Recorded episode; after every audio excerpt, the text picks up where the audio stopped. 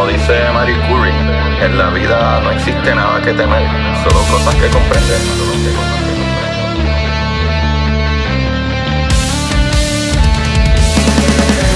Recuerden correr y buscar la manera de aprender que más le divierta.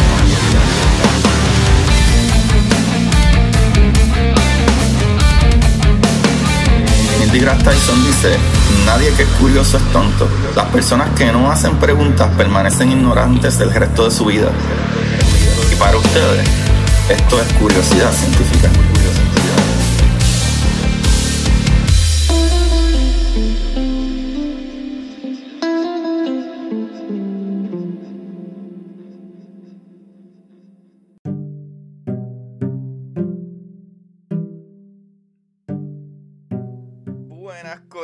Curiosidad Científica, bienvenido. Con ustedes su host, Agustín Valenzuela, trayendo las maravillas del universo en arroz y habichuela. El día de hoy tenemos muy buenas noticias. En Curiosidad News nos informan que la misión Juno de NASA ha sido extendida, muchachones. sí, mi gente, la misión estaba estipulada para acabar este año, ¿verdad? Alrededor de esta fecha. No sé exactamente qué mes, pero era más o menos ahora. Pero NASA decidió que la sonda todavía tiene vida y su misión puede continuar estudiando las lunas de Júpiter en específico y no dejando atrás, ¿verdad? El mismo Júpiter va a seguir echándole un ojito ahí hasta el 2025 o hasta el tiempo que fun ¿verdad? el funcionamiento de la sonda, ¿no? como me gusta llamarle la nave, la nave Juno. Qué cosa más linda, mamá. Qué cool, mano. Pues para los que se pregunten, ¿y qué se supone que yo sepa de Juno? Pues Juno es la misión que salió desde el 2011. Utilizó la asistencia gravitacional del planeta Tierra para impulsarse y llegar a Júpiter en el 2016. Esta misión está tomando imágenes e información del planeta Júpiter y sus lunas, las cuales, o por lo menos Europa, parece tener más agua que la cantidad de agua que existe en la Tierra. no solo eso, una de estas lunas tiene erupciones de vapor entre las grietas congeladas. Esta parte está súper brutal. ¿Qué nos dice esto, mis amigos? Que el agua dentro de estas lunas, como por ejemplo Europa, puede estar en un estado líquido. o sea, que si existe, ¿verdad? Agua líquida dentro de estas lunas podría existir vida. ¡Ay! ¡Qué cool, mano! Por si eso fuera poco, la misión seguirá explorando el campo magnético del planeta, su atmósfera y tú sabes qué, su centro sólido. ¡Qué, qué, mano! ¡Qué brutal! Estoy loco por ver esa foto. Ustedes dirán, pero Agustín, ¿verdad? ¿Qué tiene de especial esta misión? Muy buena pregunta, chavalitos.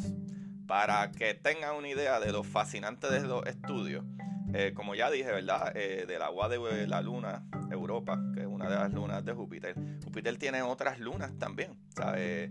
Y no es nada más otras lunas, es que una de estas lunas o sea, es la luna más grande de nuestro sistema solar. ¡Bum! Chacalaca. Esta luna se llama Ganímide. Esta luna es tan grande que tiene su propio campo magnético. Eso está brutal. ¿Sabe? Hay planetas como, como Mercurio y Venus que ni siquiera tienen campo magnético. Eso está brutal. Eh, ¿Qué es lo que nuestro planeta tiene que evita que perdamos la atmósfera? Pues este campo magnético, papillón. Eh, pues atmósfera, ¿verdad? Esos vientos solares destruyen nuestra atmósfera, nos chavamos. So, más aún, está la otra luna de Júpiter que se llama Io. Y es el lugar en nuestro sistema solar, escúchate esto, con más actividad volcánica. la luna Io es el sistema, en, ¿verdad? El planeta, el lugar o el sistema en, en nuestro sistema solar, para cada redundancia, con más actividad volcánica. Eso me vuela la cabeza. Qué bueno está esto. Algo que a mí me fascina y apenas al mismo tiempo es que al final de la misión de estas sondas, las mismas son estrelladas contra los planetas, como hicieron con Cassini en Saturno. Ah, pues ahora, mis amigos bellos, vamos a hablar de la atmósfera.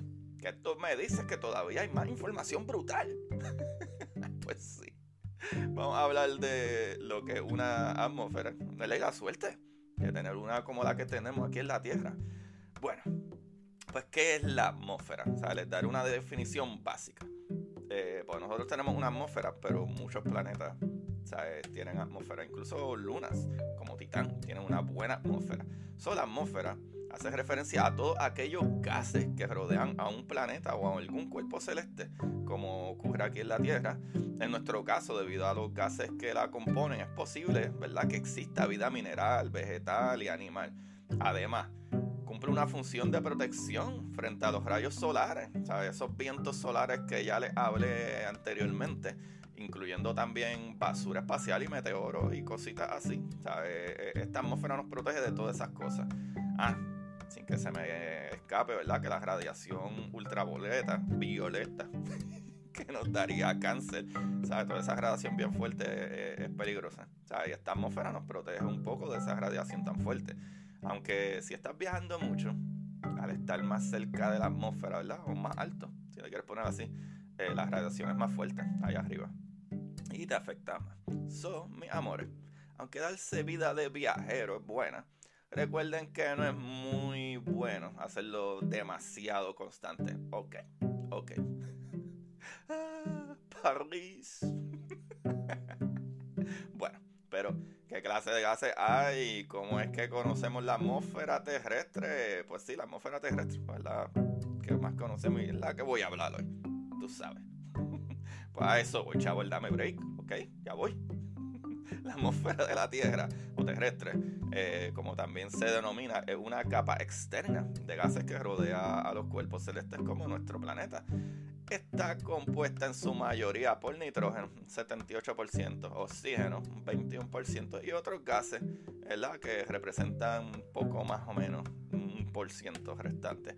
Gracias a esta capa, ¿verdad? Nuestro planeta es posible, ¿sabes? que sea habitado por ser humano y otras formas de vida existentes, protegiéndonos de rayos ultravioleta generados por el sol a través de la capa de ozono, manteniendo una temperatura aceptable para la vida junto con el oxígeno.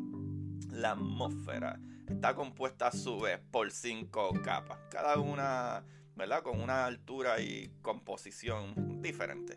Por ejemplo, podemos empezar con la troposfera es la zona más cerca que se encuentra a la superficie de nuestro planeta, ¿verdad? Con mayor densidad en la que vivimos las personas, ¿verdad? Que llega hasta los 12, 18 kilómetros de altura desde la corteza terrestre. Esto consta de 75% del total de los gases y vapor de agua. So, básicamente en esta zona en la que se producen fenómenos como la lluvia, nubes, viento y esas cositas así. So, la troposfera está pegadita a ti. Luego está la estratosfera.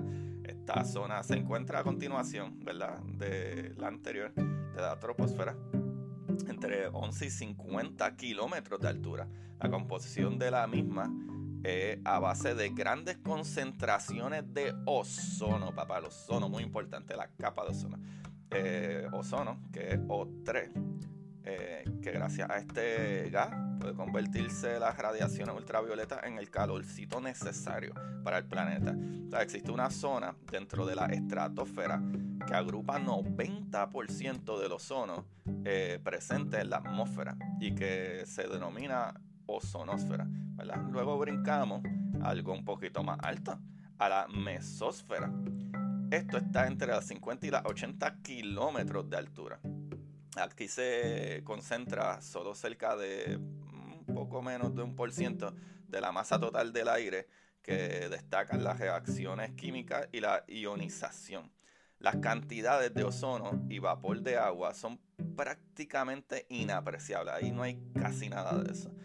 Eh, y aquí está lo más cool, por lo menos para mí, la ionosfera o termósfera, que es la siguiente capa, situada a unos 80 a 640 kilómetros de altura y representa menos del 1% de la masa atmosférica.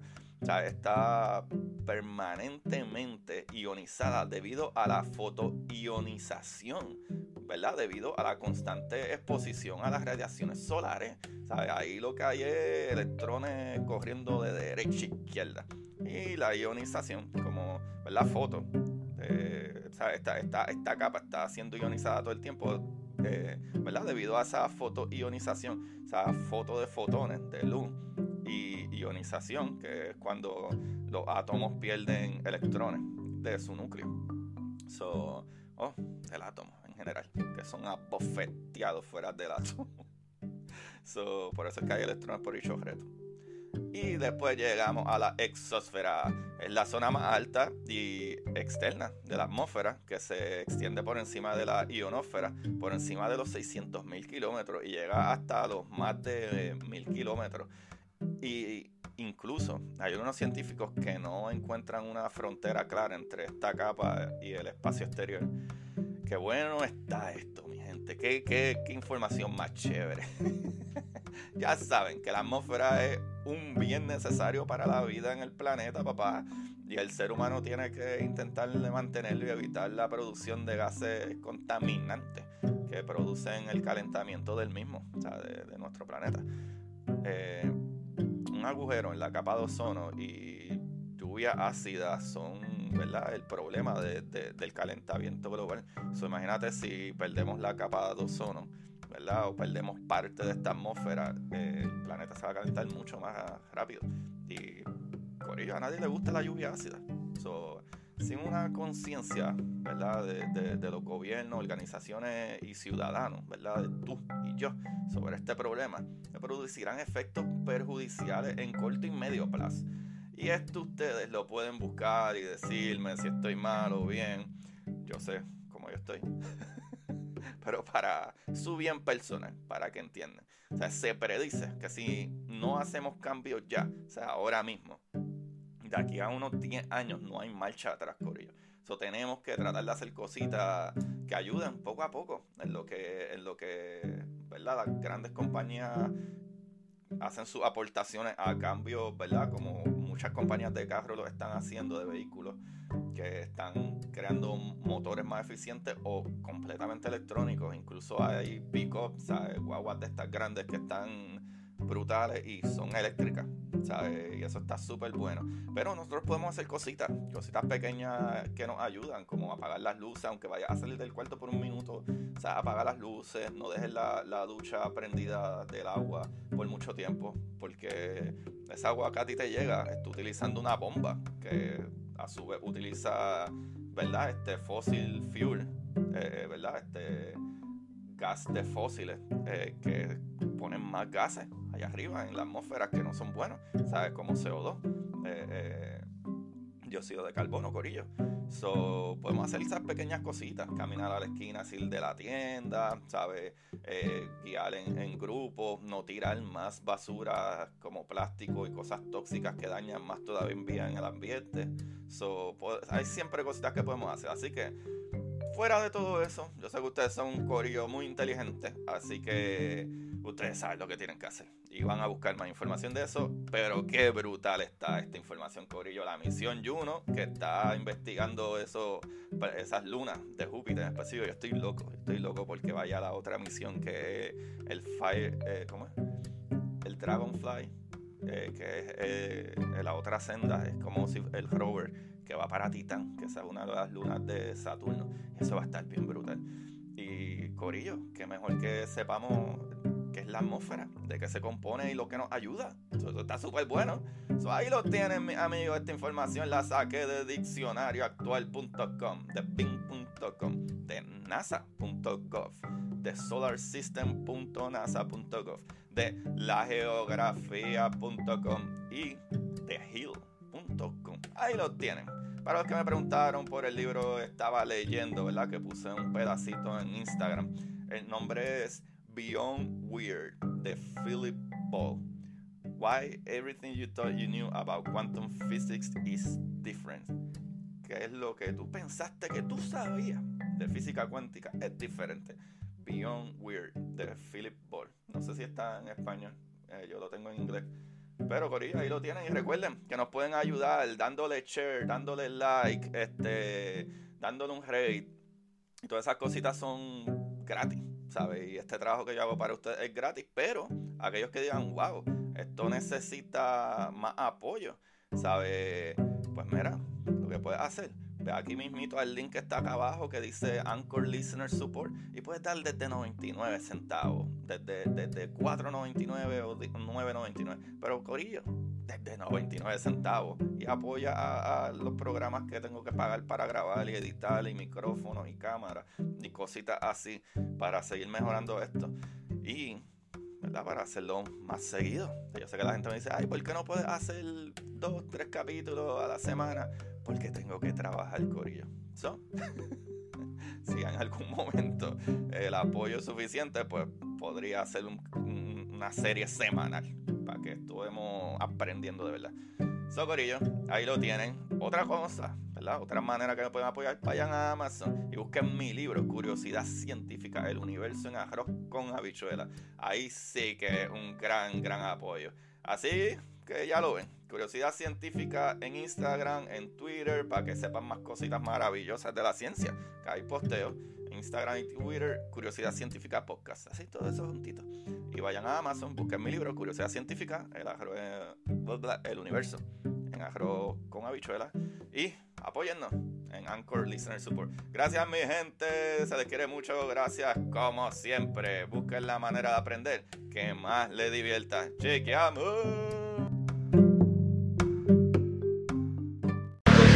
Y para ustedes, esto es curiosidad científica.